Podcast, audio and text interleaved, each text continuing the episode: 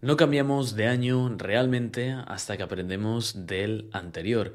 Estas son las ocho lecciones que he aprendido y que me ha dado 2022. Es un vídeo más personal, creo que te va a aportar mucho, aunque no vaya a posicionar bien para YouTube. Y nada, espero que te sea más que útil. La primera lección es que el éxito a toda costa no me vale. ¿Qué quiero decir con esto? Es muy común acabar comparándonos con personas que están pues, por encima de nosotros. En los negocios es muy fácil, ¿no? Alguien que factura más. Y rápidamente asumimos que son personas más exitosas. En realidad, sí lo son, pero solo en la dimensión en la que te comparas. Es muy típico, eh, si tienes un negocio o si eres una persona emprendedora, asumir, sin darte cuenta, que el nivel de éxito personal de ese referente, ese competidor, esa amiga, ese amigo, es igual que el nivel de éxito de su negocio. Y esto es incorrecto. Tengo amigos que tienen mucho más éxito que yo en los negocios, eh, realmente los respeto mucho, pero no son personas con las que cambiaría mi vida, ya que a nivel de salud, por ejemplo, no están a la altura de mis estándares mínimos a los que no quiero renunciar. A mí no me vale eso. No me vale ser ultra exitoso como empresario y llegar a facturar muchísimo si por el camino tiro por la borda otras áreas de mi vida. Y déjame hacerte una pregunta. ¿Quién es más exitoso? ¿Alguien que llega a facturar, pues por ejemplo, un millón de euros al año con una salud física y mental envidiable, aunque tarde un pelín más?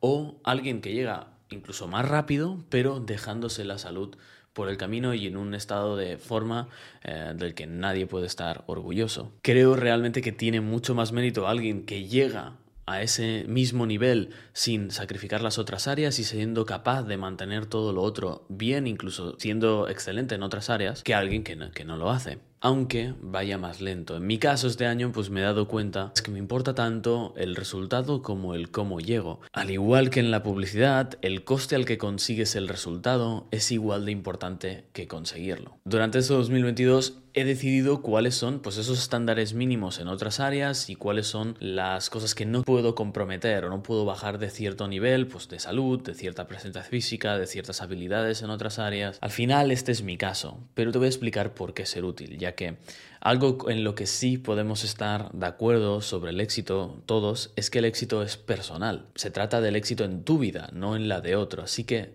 tú tienes que definir eso, pero es igual de importante lo que definas como definirlo en sí. Porque si lo defines y marcas esos límites, vas a evitar pues, comparaciones inútiles, comparaciones que te hacen daño, vas a ser mucho más frío, calculador o calculadora, vas a ser más objetivo objetiva a la hora de compararte con los demás y vas a saber extraer buenas cosas de la comparación y que no te afecte emocionalmente de forma negativa y que no te vengas abajo. Es como, vale, sí, sí, tienes estás a millas de mí, pero es que tú en otras áreas estás a millas de mí también. Entonces, si puedes, creo que es muy recomendable definirlo. La segunda lección y que me ha calado muy muy fuerte este 2022 es no solo hay que serlo, hay que parecerlo. Parece mentira que tenga que decir esto siendo marketer, cuando me he dedicado pues eh, toda mi vida y me he preocupado a que mis clientes, aparte de serlo, lo parezcan para que vendan el máximo posible. Pero a nivel interno es algo en lo que he flaqueado, sobre todo en los negocios, pero a veces también a nivel personal siempre he ido varios pasos por detrás en este sentido. Siempre he tenido más nivel del que ha aparentado. La imagen, reconocimiento, todas esas cositas, creo que en mi carrera han ido como dos años por detrás. Ya que, pues a mí realmente me bastaba con, con ser bueno y que mis clientes lo sepan y que haga un buen trabajo. Nunca he tenido pues más necesidad de demostrar que soy bueno que de serlo en sí. Bueno, quizá hay que pulir esto. Sí que he tenido necesidad de demostrar a mí mismo que lo soy, que soy bueno en X, Y o Z, pero nunca he tenido las ansias de demostrar a los demás. Creo que es algo en mi vida que ha sido más positivo, pero ahora ya no. ¿Por qué? Porque ahora ya no estoy yo solo. Hace tiempo, hace años que estoy con mi equipo. Entonces, el no demostrar lo suficiente, tanto de mí como de mi agencia, de lo que somos, afecta negativamente a otras personas. Y ellos han sido pues los artífices responsables de darme la colleja y meterme caña en este sentido. Realmente me han ayudado muchísimo pues a, entender que debo mostrar más lo que hacemos cada día dentro de la agencia, lo que somos capaces de hacer, pero sobre todo también el, potencial que hay en mí para ayudar a otras, a otras personas, ¿no? Y me han dicho, rompe ya el caparazón, ¿no? Sal de la crisálida de, de, una vez y es algo pues, que voy a hacer en 2023 porque hay resultados que solo llegan si tu imagen lo permite. Tercera lección son los padres. Este es un punto del vídeo que iba a eliminar, honestamente, pero creo que va a ayudar mucho a personas jóvenes que no tienen la mejor relación con sus padres. Eh, básicamente sale de una reflexión mía este año de, ostras, cada año me llevo mejor con mis padres, independientemente de cuánto nos veamos ese año. Esa es la simple reflexión, pero evidentemente también trato con personas más jóvenes que están en una situación pues de más conflicto y muchas veces eh, creo que les he dado una buena solución que, que os quiero trasladar aquí. Lo primero es entender que tus padres son las personas que te van a amar más de forma incondicional y menos sesgada del mundo. Y aunque sientas que no te entienden, que igual no te apoyan de la forma que tú querrías, no significa que no te amen. Si estás en conflicto con tus padres, eh, te quiero dar una solución que a mí pues me ha funcionado y lo hice hace muchos años y desde ese momento todo ha ido a mejor. La solución es vete y vuelve como un igual. No hay relación en el mundo que funcione sin respeto. Y una de las formas para las que haya respeto es que no haya dependencias y que no haya uno por encima del otro. Por eso hay que hacer el camino suficiente para no tener esas dependencias. Entonces la relación se vuelve opcional porque no vas a tolerar bullshit o no vas a tolerar cierta autoridad y vas a estar en una posición que si las personas quieren estar es porque quieren. Desde ese instante donde no hay dependencias y te has ido y has vuelto como un igual, todo cambia. Aparte de que te van a respetar más, tú también vas a empezar a respetarles mucho más. Porque para conseguir esa independencia, para conseguir eso, habrás pasado por ciertas cosas que te habrán hecho darte cuenta de todo lo que han hecho por ti y lo difícil que ha sido. Como más maduras y más creces, más entiendes todo lo que han hecho por ti tus padres. Y hay un punto incluso en el que se gira la tortilla. Ya no son ellos los que te ayudan, sino que tú les ayudas a ellos. Yo estoy muy lejos de, ser padre, pero eh, creo que es lo más importante en la vida una vez decides serlo. De hecho, eh, a mis padres, a mi padre o a mi madre, muchas veces cuando tienen una preocupación, siempre, siempre los jodo con, con una... Siempre les digo, mamá, papá, ¿por qué te preocupas? Si lo más importante ya lo has hecho, has criado un buen hijo.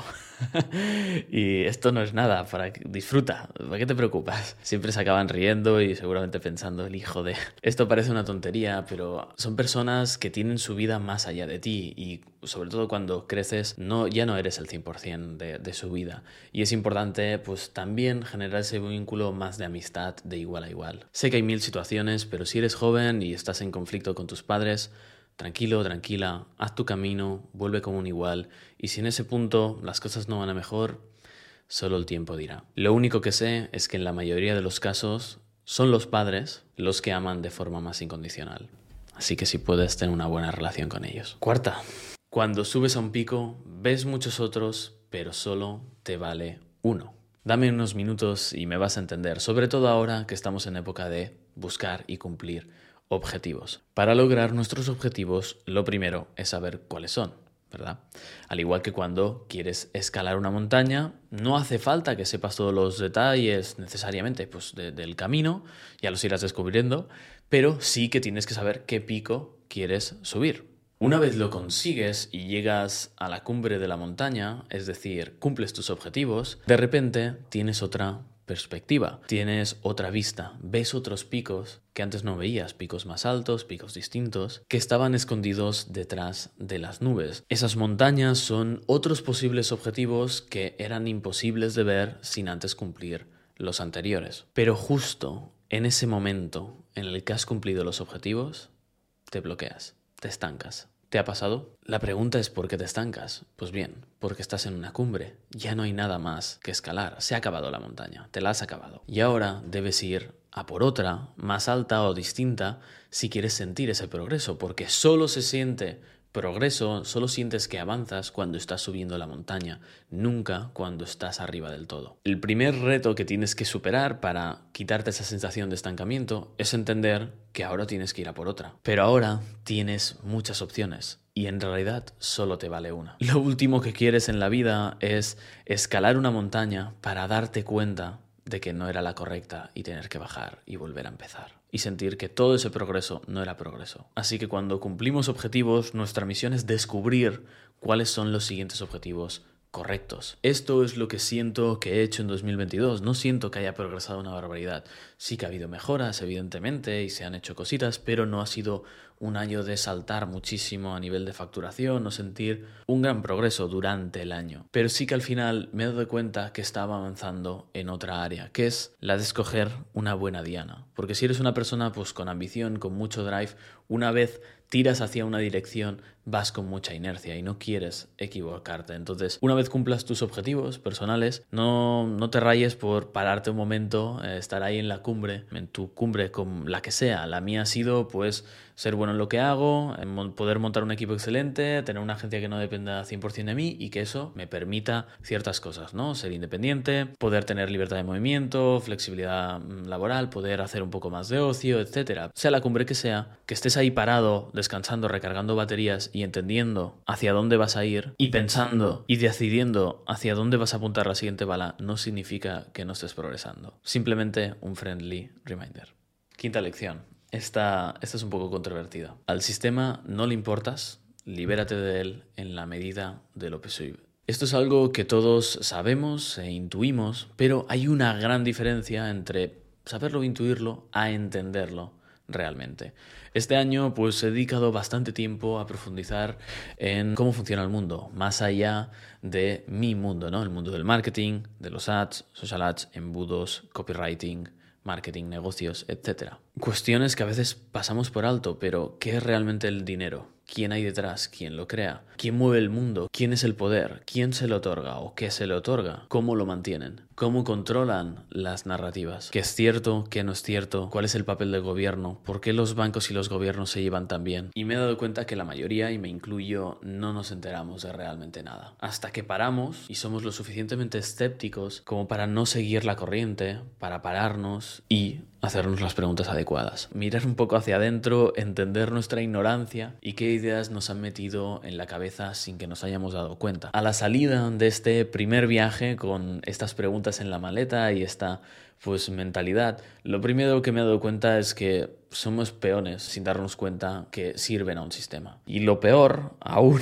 lo más fuerte es que muchos defienden el mismo sistema que los mantiene presos, como si de un síndrome de Estocolmo se tratase, pero a gran escala. Lo segundo y más importante es que si este sistema funciona es porque lo permitimos. Y no porque la gente no salga a la calle a pedir lo que quiere, sino porque lo permitimos gracias a nuestra ignorancia. La mayoría de la sociedad no somos pues, conscientes de que nos manejan y si lo somos y llegamos a serlo, tampoco sabemos cómo. Por lo que la mayoría no entiende cómo liberarse o cómo obtener más libertad. Esto me lleva a lo tercero, que es que la única salida del sistema de pasarse el juego, de ser más libre, es educarse. Educarse de forma correcta para educarse de forma correcta para no depender de ese sistema e incluso usarlo a tu favor. Lamentablemente creo que el sistema es demasiado grande y demasiado poderoso como para cambiarlo de forma individual. El único camino que veo es que haya suficientes personas educadas de la forma correcta para no depender de él y que puedan escoger cuándo entrar, cuándo salir y que no se traguen todas las falacias. Por eso mismo en 2023 voy a estar aún más centrado en algo que me apasiona, que ha sido siempre la formación, tanto como alumno, como mentor, eh, como propietario de agencia. En fin, me estoy yendo del tema. Sobre esto de que el sistema no le importas, puedo indagar más, ahondar más en las respuestas que he encontrado en este camino, pero este vídeo no es el lugar para hacerlo. También es un tema sensible y no todo el mundo creo que está preparado para hablar de ello y tampoco es plan de que van en el vídeo porque hay cosas que son un poco eh, complicadas. Pero bueno, si aún así tienes interés en indagar sobre este tema, te recomiendo que empieces a entender qué es en realidad el dinero, eh, qué es la banca de reserva fraccionada y cómo se usa la deuda para tener a todo el mundo pillado. Así que nada, el sistema no le importa, solo le importa perpetuarse. Esa es la lección de este año. Así que vamos a la siguiente. 6. La verdadera riqueza es la libertad y esta se compra. Esto es algo que creo que llevo haciendo bien en mi carrera profesional, pero que aún queda mucho camino por recorrer. La libertad es de los valores más importantes de mi vida, está el top arriba a nivel de lo que priorizo. De hecho, optimizo mi vida para tener la mayor libertad posible. Creo realmente que debemos aspirar a ello. Creo que es el estado natural donde nos podemos sentir mejor sin límites. Pero también creo que en la vida actual es muy fácil renunciar a ella por comodidad, por sentir más seguridad o por el miedo. La verdadera riqueza para mí no es tanto el dinero, sino el dinero que te da libertad, tanto financiera como de movimiento, como temporal, es decir, flexibilidad horaria para hacer con tu tiempo lo que quieras. Preferiría optar a una cuantía menor si esto significa que voy a tener más libertad en otras áreas, en movimiento, en flexibilidad horaria, en ataduras. No me esclavizaría por un trabajo que tiene una recompensa muy grande a nivel de dinero, pero que te deja preso. Para mí el dinero solo es útil si puede comprar opciones, si puede comprar libertad, porque la libertad se compra, tiene un precio. Las personas con muchísimo dinero pueden jugar con otras normas, es, la realidad. Piénsalo bien, todos los delitos que solo tienen como peyorativa una multa o una sanción económica, básicamente se están diciendo, tú sí puedes hacer este delito y tú no. La forma de quitar la libertad ahora mismo ha cambiado y, y son mucho más sutiles. Creo que la mayoría de gente debería como levantar la vista y entender cómo se le quita libertad a cambio de seguridad o a cambio de comodidad o con políticas del miedo. También cuando estés planteando montar un negocio, eh, mira a ver si el modelo de negocio encaja con estas digamos, tres libertades principales de dinero, tiempo y localización. Por ejemplo, el modelo de servicios de una agencia encaja con eso al principio y también cuando crezcas. En cambio, un negocio presencial o un negocio donde tienes, por ejemplo, que hacer envíos, al principio, eh, a no ser que luego crezcas mucho y puedes delegarlo completamente, eso no lo vas a poder hacer. Y lo mismo con un trabajo. No todas las empresas comparten el valor de la libertad y dan esas opciones. Creo que son muy, muy importantes. 7. Inteligencia artificial. Estamos viviendo la revolución más grande de la historia desde Internet. Tengo que reconocer que me hubiese gustado indagar antes en este tema, que creo que he ido un pelín tarde, aunque estas semanas eh, y este último mes me ha cautivado y estoy entrando muy en profundidad para entenderlo. Joder, y me da rabia porque entiendo desde hace muchos años cómo funcionan las inteligencias artificiales en las plataformas publicitarias, en Google Ads, YouTube Ads, Facebook Ads, Instagram Ads, Meta, eh, porque he debido y, eh, y, ha sido una habilidad muy importante para generar muy buenos resultados. Y creo que es algo que me ha diferenciado de la competencia, entender esto muy bien. Pero honestamente me siento estúpido de no haberlo trasladado y entendido que en otras áreas esto también estaba al mismo nivel de avance. La cuestión aquí y el aprendizaje es que la clave para que yo hubiese tenido buenos resultados con la inteligencia artificial de las plataformas publicitarias es que yo he entendido muy bien qué es lo que hay que darle a la plataforma para que te dé lo que buscas. Y creo que esta es la habilidad número uno que hay que desarrollar en este tema de las inteligencias artificiales. Tampoco creo que la inteligencia artificial vaya a reemplazar a corto plazo toda la parte creativa, aunque es donde parece ser que está sustituyendo más. Porque sí, en el copy puedes pedirle a una inteligencia artificial como ChatGPT-3 que te escriba, pero realmente la ideación, vincular conceptos, el concepto de campaña, lo sigues haciendo tú. Así que sí, la parte de escritura la vas a sustituir, pero no el pensamiento y la estrategia detrás de eso que se escribe. En fin, ya habrá más tiempo de hablar de esto en mi canal o en mis programas o consultorías porque voy a indagar bastante sobre el tema, pero creo que va a revolucionar el mundo y la habilidad que hay que desarrollar es empezar a entender cómo darle la información para que te dé el resultado. ¿Qué buscas? Simplemente te recomiendo que no te quedas atrás. Octava y última, los mismos hábitos me sacan de distintos pozos. Bien, este año he estado diligentemente eh, testeando distintos hábitos nuevos para seguir mejorando como persona y como, como emprendedor. Algunos antiguos que he recuperado de forma más seria, otros nuevos, en fin, eh, ya sabéis de qué va esto. Algunos conocéis el proyecto Emprendedor Atleta que empecé aquí en 2021 y en 2022 he llevado pero de forma privada. No he hecho un hábito por mes, pero sí que eh, unos 6-7 que he testeado de forma seria. La sorpresa de este año, después de probar muchas cosas, es que una combinación de tres hábitos son los que siempre me sacan una y otra vez de malas situaciones. Los mismos tres hábitos. Unos hábitos que recupero eh, cada vez que me siento eh, que he caído en un pozo y quiero salir. Son los tres hábitos de desarrollo personal que creo que son más potentes y son los más importantes, efectivos, creo que igual los únicos que necesitas. Después de yo haber probado todo, siguen siendo estos tres. Estos, pues te lo cuento breve en el siguiente vídeo. Dale like, suscríbete y gracias por apoyar el canal. Chao.